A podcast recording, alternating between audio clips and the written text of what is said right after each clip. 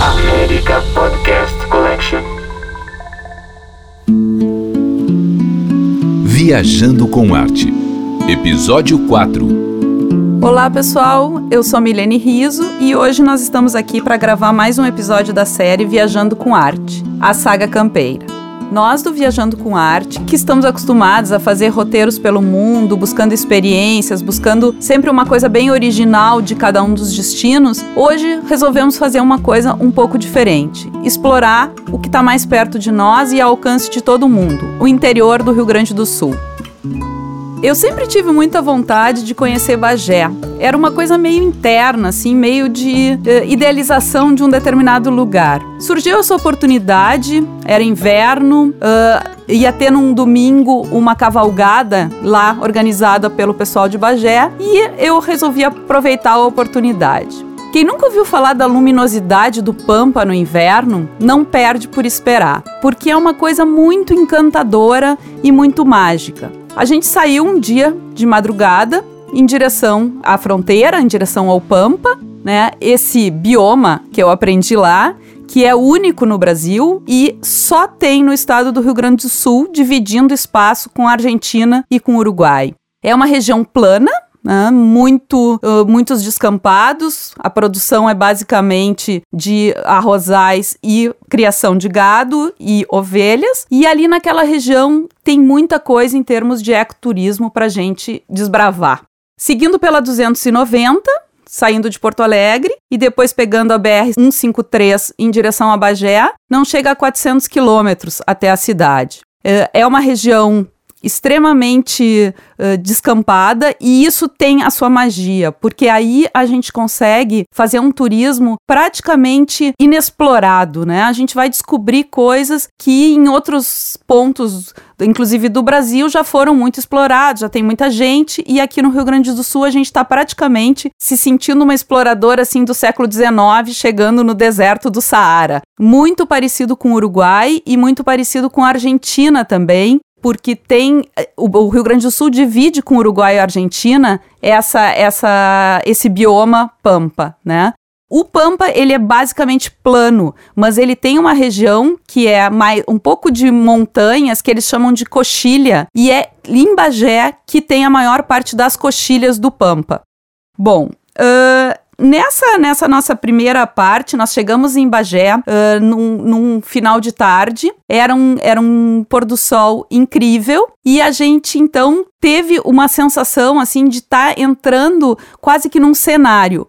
E de cara, fomos conhecer o cenário do tempo e o vento. É, foi um filme feito em 2002, onde o Jaime Monjardim escolheu essa região justamente pela luminosidade e pela ligação que isso tem com a história do Érico Veríssimo. E nessa, nesse, nessa locação, né, ele criou uma cidade, a, a prefeitura da cidade ofereceu um, um, local onde eles montaram esse cenário, construíram então a igreja, o, o, bar e tudo isso. E nós chegando lá, eu quase ouvi o Capitão Rodrigo dizendo: Buenas que me espalho, nos pequenos dou de prancha e nos grandes dou de talho.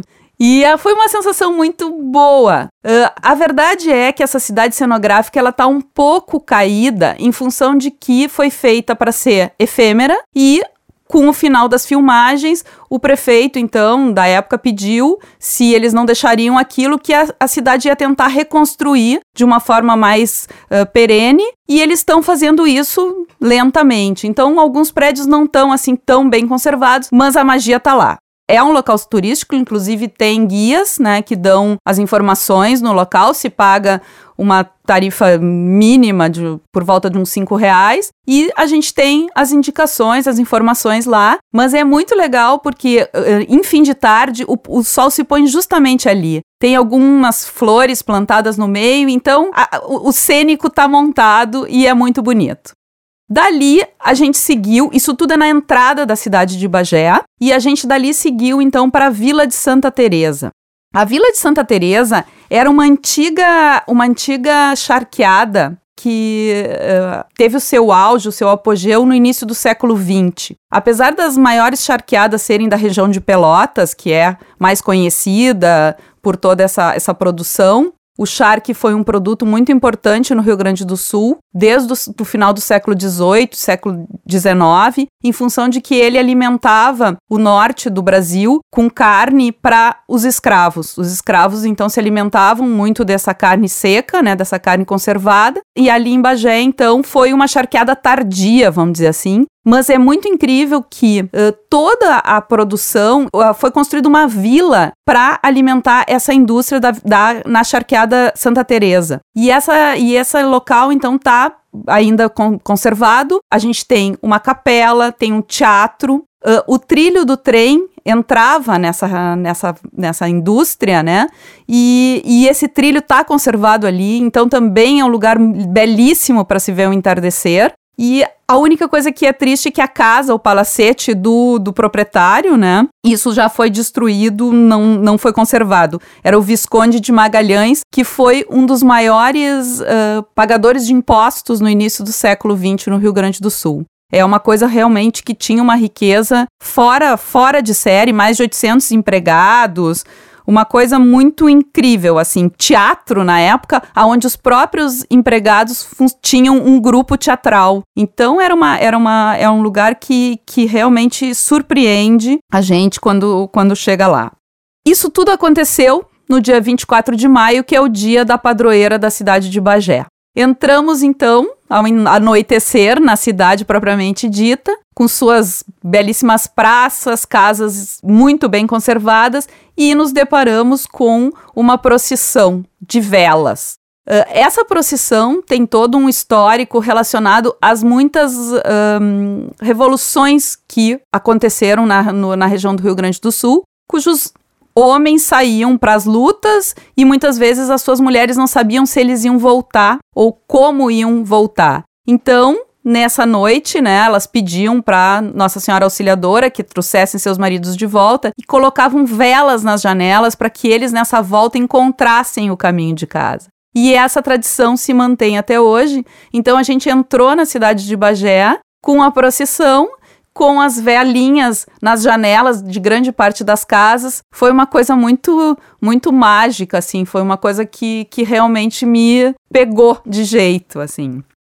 Bom, uh, nesse dia, então, tinha música pelas ruas, tem o IMBA, que é um instituto de arte da cidade, e na frente do IMBA tinha um conjunto tocando uh, Ave Maria, né, e cantando, estava lindíssimo também. E o museu da cidade, o Museu Dom Diogo de Souza, que funciona onde era a Beneficência Portuguesa, eh, ele estava todo iluminado também com velas e tudo. Então foi, foi sendo assim, foi num crescente, assim, né? A gente veio do cenário do tempo e o vento, da charqueada e chegou e adentrou a cidade com tudo isso acontecendo. Então foram coisas que realmente nos, nos encantaram num primeiro momento.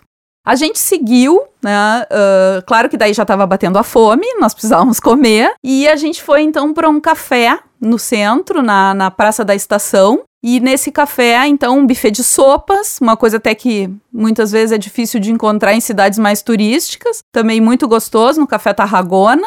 E nessa Praça da Estação tem a famosa escultura né, do analista de Bagé, porque eu acho que é a figura mais proeminente da cidade, no mínimo a mais conhecida. E eu já posso citar uma, um dito do analista de Bagé que eu assumo para mim. Não sou nato, mas sou bagéense praticante por opção.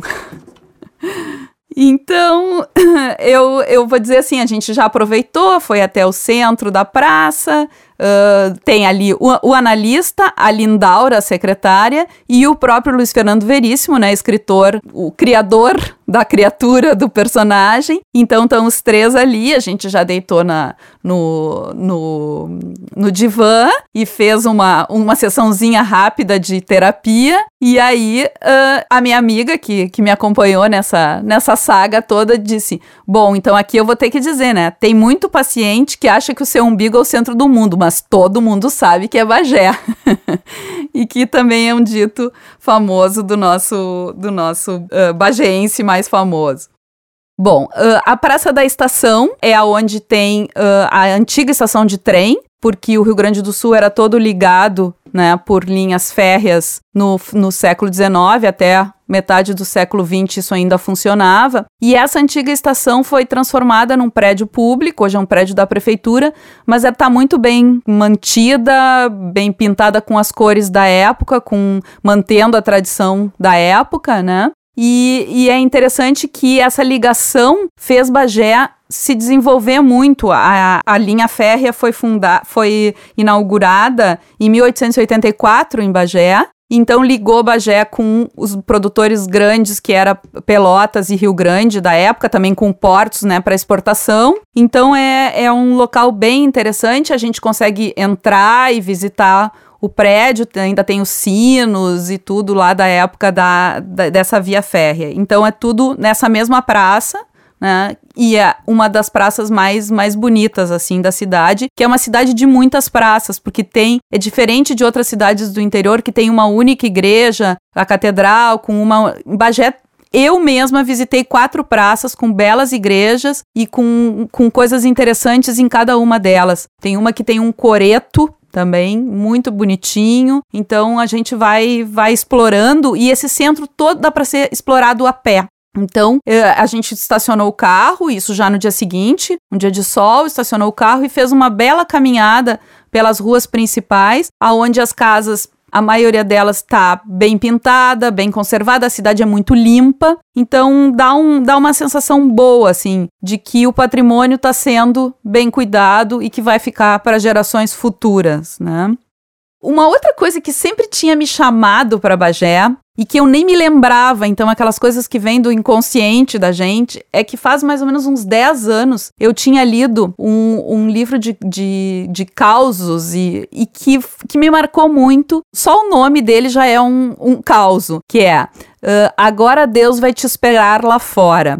Uh, Memórias de um padre preso numa cidade sem jardim zoológico, do Carlos Moraes. Uh, eu indico muito esse livro porque eu acho que ele traz assim um, um ambiente te coloca dentro do ambiente bageense, do ambiente do Pampa, do ambiente dessa coisa do campo. E tem uma passagem que eu nunca esqueci, que diz mais ou menos assim: que uh, um homem nunca desce de alma de um cavalo, porque de alguma forma isso sempre vai ficar marcado na vida dele.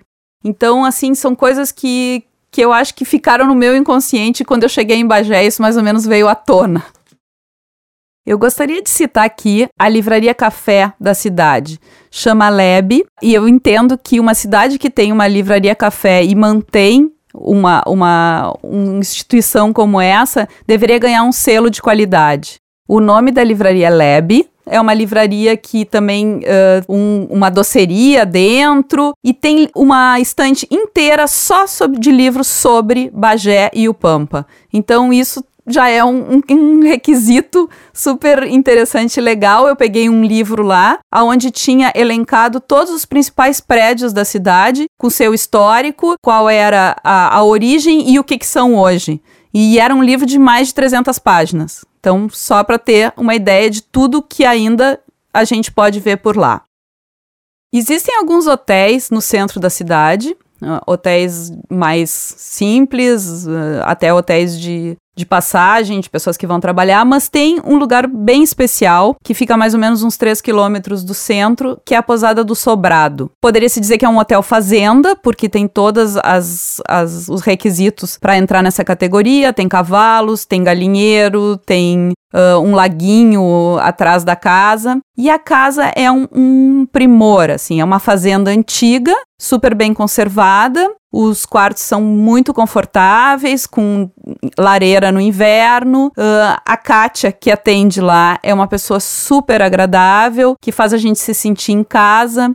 É realmente um lugar que eu digo que a gente consegue sentir o clima de tudo isso que eu venho falando até aqui, né? De estar tá inserido nessa coisa do pampa, nessa coisa do gaúcho e de toda essa sensação de poder estar tá num lugar assim. E é uma realmente uma experiência que se tem ficando lá. De lá, então, saem essas cavalgadas, muitas vezes acontecem uma vez por semestre, às vezes um pouco mais seguido, e eles fazem então cavalgadas saindo da, da Posada do Sobrado e indo até uma das vinícolas da região, ou mesmo indo até uh, algum local pré-determinado, onde eles organizam um almoço. Então, são experiências legais de se fazer e juntar tudo isso num único programa. Essa questão da experiência é uma coisa que a gente valoriza muito no Viajando com Arte. E quantas vezes a gente não faz isso, não vai para outro lado do mundo, vai lá para o Marrocos para andar de camelo, para sentir uh, como é que vivem os beduínos, como é que eles se relacionam com o ambiente deles. E a gente tem isso aqui do nosso lado e pode fazer essa experiência de viver, de sentir como é que faz o gaúcho, de conhecer um galpão, de conhecer uma camperiada e a gente então ter essa experiência, poder fazer isso aqui do lado, é uma coisa que não tem preço. Partindo de Bagé, uh, opções de ecoturismo, que foi, num primeiro momento, o que nos chamou para essa viagem, né? Desbravar e conhecer lugares quase inexplorados aqui do estado. E a gente então foi com conhecimento de algumas pessoas que já viveram essa, essa coisa do interior e que nos traziam informações de coisas que a gente poderia fazer aqui por perto. Uh, a primeira experiência nesse sentido foi conhecer o Rincão do Inferno. O Rincão do Inferno é um canyon no Rio Camaquã. Uh, ele fica dentro de uma propriedade particular e, em função disso, precisa-se entrar com um guia. Essas informações sobre guias e como fazer estão todas lá no nosso site, no viajandocomarte.com.br. Então, não é uma coisa complicada, mas precisa ter essa abertura através de algum de alguém que seja local. O Rincão fica entre Lavras e Bagé, mais ou menos uns 70 quilômetros do centro da cidade de Bagé. E a estrada não é asfaltada, grande parte dela, uns 30 quilômetros, não é em estrada de chão, mas não é uma estrada ruim, então com um carro que não seja muito baixo, a gente alcança, chega lá sem problemas. Uh, o Rincão, ele é, faz parte de uma região que é uma comunidade quilombola. Ali, então, se formou o Quilombo de Palmas a partir da, do final da escravidão no Brasil. E aqui um dado interessante que lá em Bagé eles me passaram, que Bagé aboliu a escravidão quatro anos antes do Brasil. Então, em 1884, a princesa Isabel esteve em Bagé eh, em função de visitar o seu esposo que estava numa dessas guerras fronteiriças, né? Porque Bagé era conhecido como os campos neutrais, aquela região ali, que ficava bem na divisão entre as possessões portuguesas e as possessões espanholas. E nessa luta, né, de hora é ser espanhola, hora ser uh, portuguesa, a região viveu, então, durante muito tempo, muitos conflitos. E essa, então, justamente ali no Rincão, uh, ficou formada essa, essa comunidade e até hoje as terras são de pessoas que são herdeiros desses primeiros uh, quilombolas que ali viveram. É uma região de beleza natural incrível. Uh, nesse canyon, então, passa o rio Camaquã e ali eles permitem que se acampe de forma natural e também se pode fazer algum tipo de rafting ou trilhas pela, pela beira do rio, tudo acompanhado de guia uma cena Aí entrando um pouco na, na parte uh, também imaginária, uma cena do filme do Tempo e o Vento foi gravada aqui, que é quando a Ana Terra encontra pela primeira vez o Pedro Missioneiro. Então também tem toda uma magia, né? E alguns alguns clipes musicais também já foram feitos aqui nessa região. Então é uma coisa bem bem agreste, mas que já fez parte de um pouco desse desse imaginário do nosso interior. Saindo do Rincão do Inferno, um outro local super interessante para fazer ecoturismo é a Casa de Pedra, ou Galpão de Pedra, como eles também chamam. É uma, uma, uma grande gruta né? Na verdade, para falar em termos mais técnicos, é uma brecha sedimentar, porque é uma gruta que não tem um fundo, ela é como se fosse uma pedra fazendo um grande teto. E para vocês terem a dimensão disso, numa dessas revoltas que aconteceram no interior, eles chegaram a esconder 200 homens na época da Revolução Farroupilha a cavalo nessa, nesse embaixo dessa, dessa pedra, nessa gruta chamada então Casa de Pedra. É um, uma formação linda e também aqui em volta é possível organizar trilhas E muitas pessoas que, que fazem alpinismo e, e gostam de escalar têm ali até alguns ganchos já presos nas pedras onde eles escalam isso também é dentro de uma propriedade particular, também precisa do acompanhamento de um guia para se chegar até lá e para entrar nessa, nessa parte da região. Mais uma vez, aproximando a história real e imaginária, também aqui tem mais uma cena da Ana Terra escondendo o filho Pedro quando os castelhanos queimam a casa dela. Então ela também nesse local também fez parte do filme. E aqui então é um local onde a gente também pode criar uma experiência legal, porque tem até uma, uma pequena churrasqueira de pedra nessa gruta e a gente então teve foi surpreendida por eles que nos levaram até lá, que levaram linguiça, pão e fizeram uma, um pequeno assado ali. E a gente fez então uma experiência de comer naquela dentro daquela gruta. Foi uma coisa muito linda e emocionante. E foi assim uma travel experience by viajando com arte em Bagé, num lugar e mais mais legal de tudo, só nós. Nós éramos seis pessoas e aproveitando daquilo ali, que em qualquer outro lugar do mundo tu vai ter, no mínimo, ou pagar muito caro por isso, ou ter muita gente do teu lado. Uma nova produção que está acontecendo na região da campanha é a vinicultura apesar da tradição, né, ter toda essa coisa ligada ao gado, ligada ao homem né, do campo, ao gaúcho, mas a vinicultura está crescendo e a gente já tem vários exemplos né, de vinícolas que ali se colocaram. A pioneira de todas foi a Almaden, na região de Livramento, mas hoje já tem 16 vinícolas funcionando nessa região da campanha. Então, Guatambu, Salton, a vinícola Peruso, e a gente teve a oportunidade de conhecer uma que está iniciando, né, que está tentando se colocar mais fortemente no mercado, que é a Paraíso. O interessante desse, desse local, dessa, dessa vinícola, estância vinícola, é que eles mantêm toda a tradição, então, do gaúcho. Eles têm ainda a criação de cavalo, eles têm criação de gado, e são nos galpões de pedra, antigamente usados para essas, essas outras funções. Hoje estão sendo guardados, então, as produções de vinho Uh, a casa da estância é lindíssima, uma casa bem tradicional. Tem uma mangueira de pedra, que também é uma outra tradição da região, uma mangueira toda construída com pedras amontoadas, assim, muito bonito. E o nome me, me chamou muita atenção porque, segundo eles, paraíso é o nome do, do cinamomo, que é uma árvore muito comum né, no Pampa, e que veio, esse nome teria vindo junto com a família que veio dos Açores, lá de umas ilhas portuguesas. Então, esse nome paraíso, inclusive paraíso com Z, tem essa, essa origem.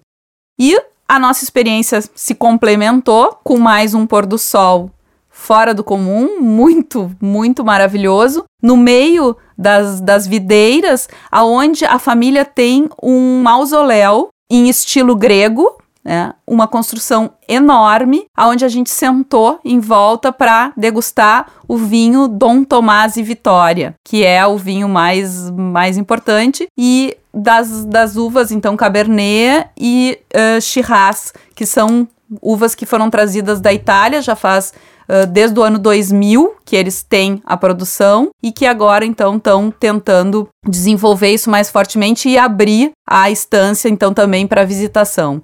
Foi uma experiência linda e a família Mércio nos recebeu de braços abertos. Muito, muito interessante conhecer esse local.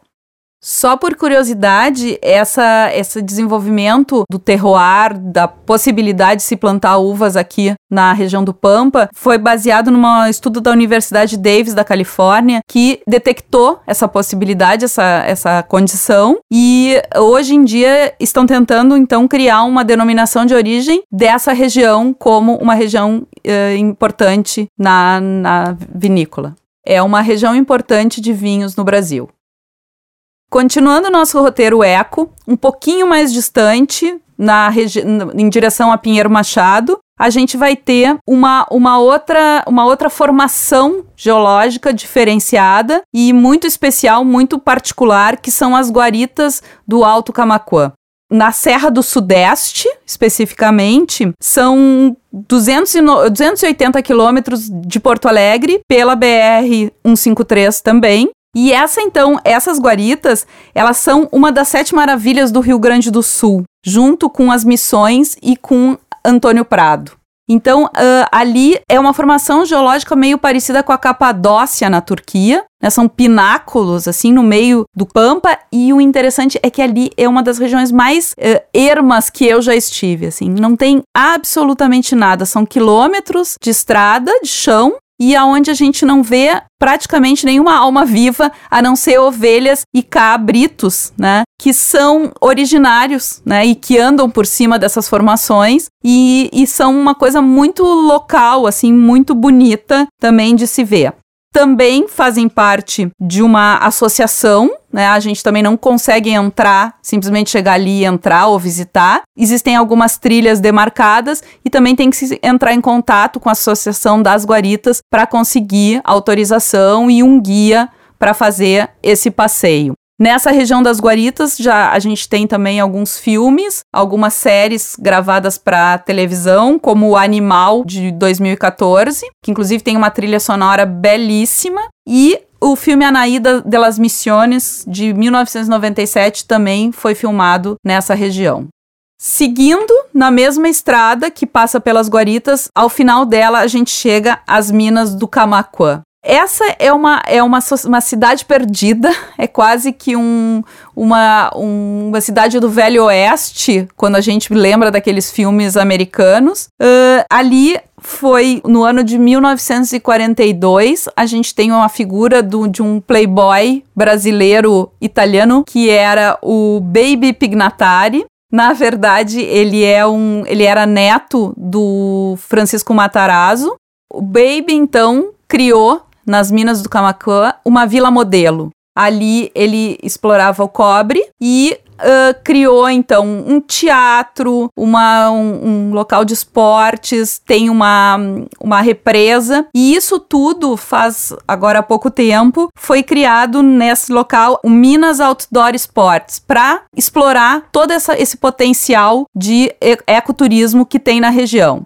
Uh, a pena é que a parte da mina mesmo foi fechada há um tempo atrás, então a gente não consegue mais visitar, mas a parte de turismo, de aventura ainda existe. Tem uma tirolesa de 1.100 metros de altura saindo do morro do morro principal. Uh, tem arvorismo, tem algo e, e algumas visitas também para se conhecer a casa dele que ainda está ali.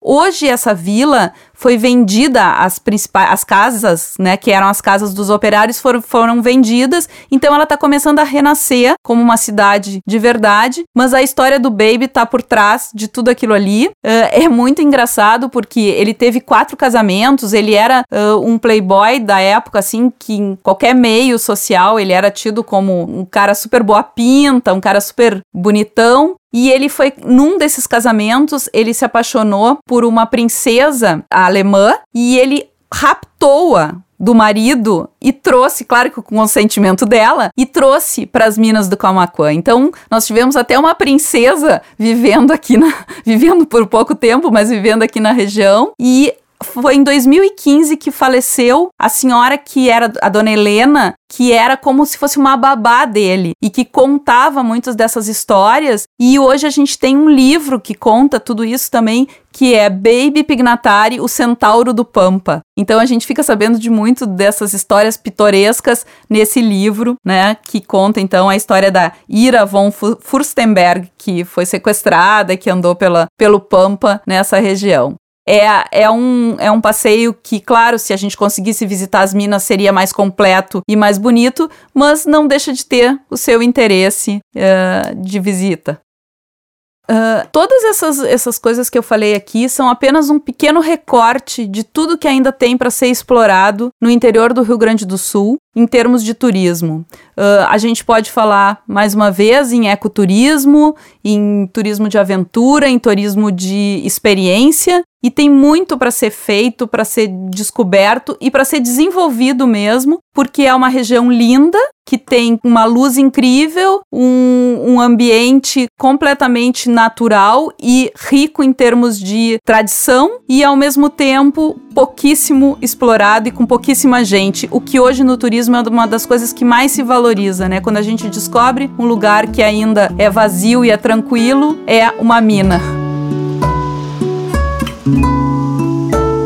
Este foi o primeiro episódio da nossa saga campeira. Visite o nosso site www.viajandocomarte.com.br e ouça as outras séries do América Podcast Collection. E parafraseando o Luiz Fernando Veríssimo, que disse: Eu sempre digo que Deus criou o resto do mundo primeiro e o Rio Grande do Sul quando pegou prática. Só que dizem que isso é bairrismo. Eu acho que não.